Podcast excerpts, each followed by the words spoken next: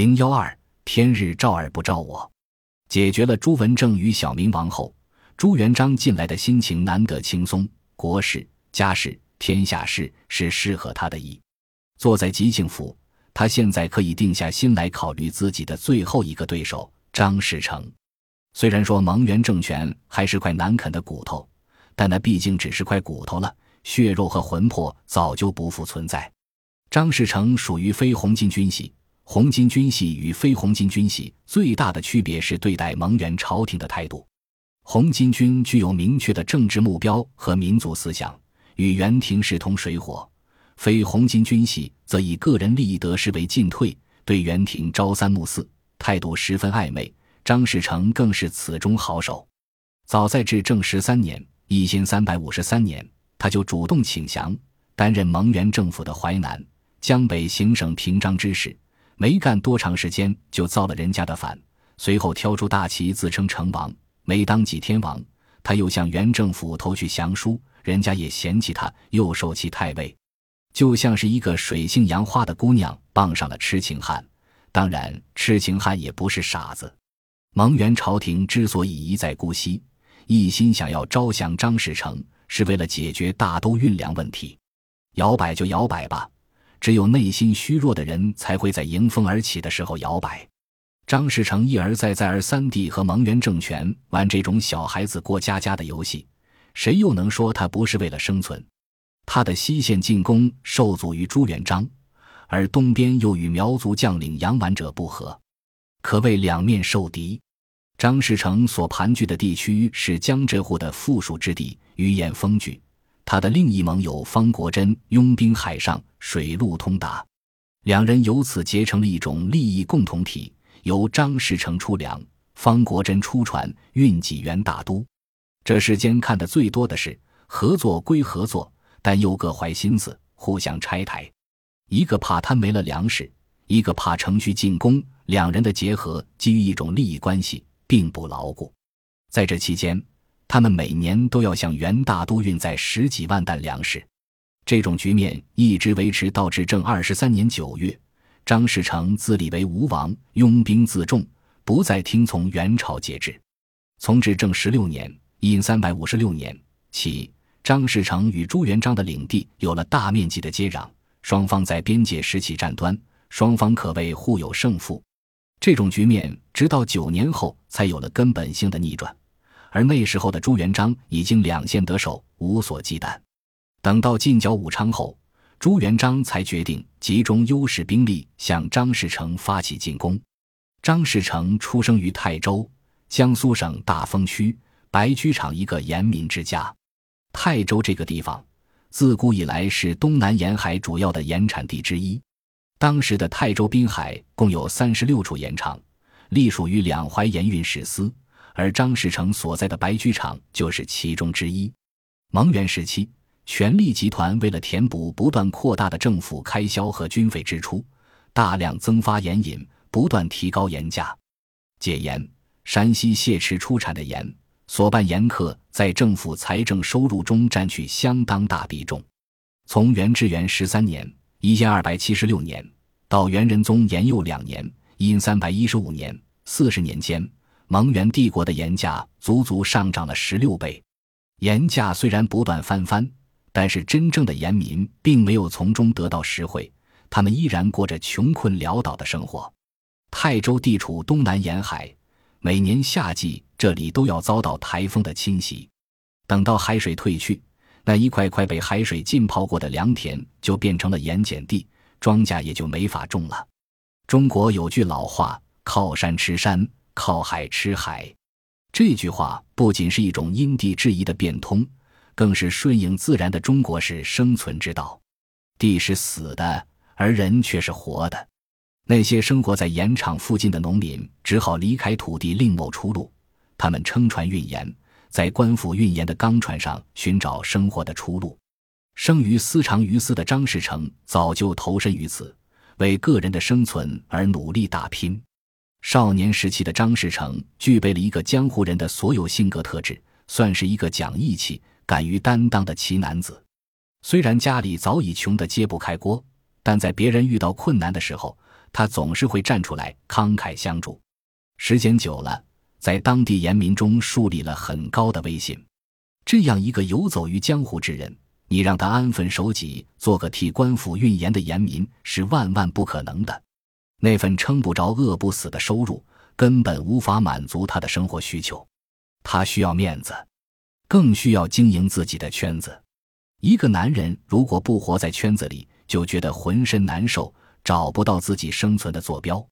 在这种情况下，张士诚就拉了几个意气相投的朋友，干起了贩卖私盐的营生。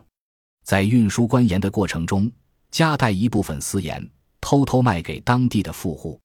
从周代开始，食盐的生产和经营就一直是由官府垄断经营。由于食盐专卖事关国家安全，所以历代统治者都要对贩卖私盐的行为进行严厉打击，元朝也不例外。元朝的惩罚措施是杖七十，徒二年，财产一半为官，于煤物内一半付告人充赏。贩卖私盐本来就是一项风险性极高的营生，这时候蒙元朝廷在全国各地的盐场都设置了盐官和盐吏，专门稽查私盐贩子。那些私盐贩子既要面对官府的严查，同时还要面临购盐者的欺辱，而购盐的富户为了能够拖欠盐钱。常常以举报官府相要挟，对他们也是百般凌辱。本来就是违法行为，又加上低微的身份，让张士诚这样的私盐贩子的日子并不好过。很多时候，他们也只能打掉牙齿往肚子里咽。这一行当让他们尝尽了炎凉世态和冷暖人情，也激发了他们超乎常人的奋斗精神和忍辱负重的心性。元顺帝至正十三年正月，阳气上行。白昼渐长，但是从气候来说，依然处于胶冬数九。中国南方地区的冷天还没到完全结束的时候。或许是年关在即，做了一年买卖的盐贩子们比任何时候都要显得焦躁不安。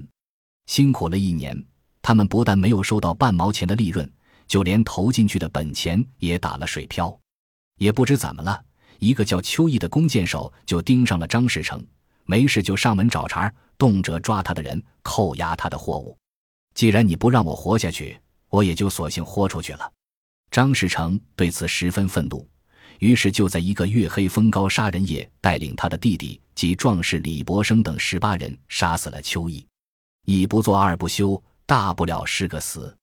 一帮人又冲进当地富户家中，砸开了仓库的大门，把粮食和钱财分发给当地的老百姓。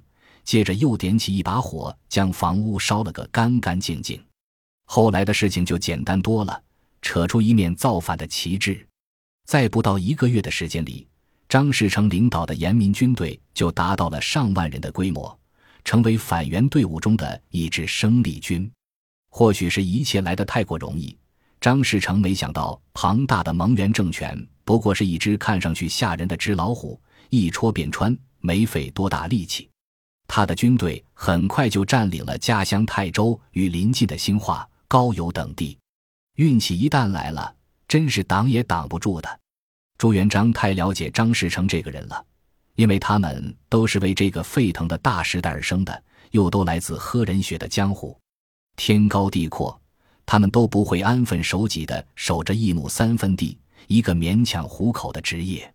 他们深邃的骨子里都有着难以梳理的复杂性。精明之中透着沉稳和干练，狡诈之中又有着江湖人的重信守义与慷慨大度。作为乱世群雄中的一员，张士诚身上的优点和缺点同样突出。对于那些底层民众来说，像张士诚这样的人具有强烈的吸引力。他们来到这个世界无所依凭，谁也不会在乎他们的生死。有一天，有人给他们钱花，给他们酒喝。带他们领略另一个世界的罪与罚，这种感觉如同江湖上的草莽英雄，只要听闻一声及时雨宋江，那头便拜他的公民哥哥。有一天，他呼啦啦竖起一面义字大旗，那些地痞流氓、小商小贩和失意的文人都卷着铺盖赶了过来。这也是张士诚能够在短短一个月时间就拉起一支上万人队伍的主要原因。苏州是张士诚的根据地。他在建立起一方政权之后，对于那些拎着脑袋和自己一同创业的兄弟，还是很够义气的，使他们每个人都成了手握重兵或重权的高官大吏。同时，他对那些投奔而来的文人士大夫也抱着友善的态度，对辖地老百姓也能够做到轻徭薄赋。正因为如此，张士诚在底层民众中具有一定的美誉度，也赢得了相当广泛的支持。如果能够将陈友谅与张士诚合为一体，那将是一个较为完美的造反者形象。天意使然，朱元璋的出现可以说是二者的结合体。这也是为什么朱元璋能够笑到最后，而他们却要半途离席的主要原因。至正十四年（因三百五十四年）正月，张士诚在高邮建立起临时政权，国号大周，改元天佑，又自称成王。高邮政权刚刚建立起来。蒙元朝廷就派来重兵讨伐，想要将张士诚刚刚建立起来的新政权扼杀于摇篮之中，结果遭到张士诚部的奋力反抗，援军以失败而告终。本集播放完毕，感谢您的收听，喜欢请订阅加关注，主页有更多精彩内容。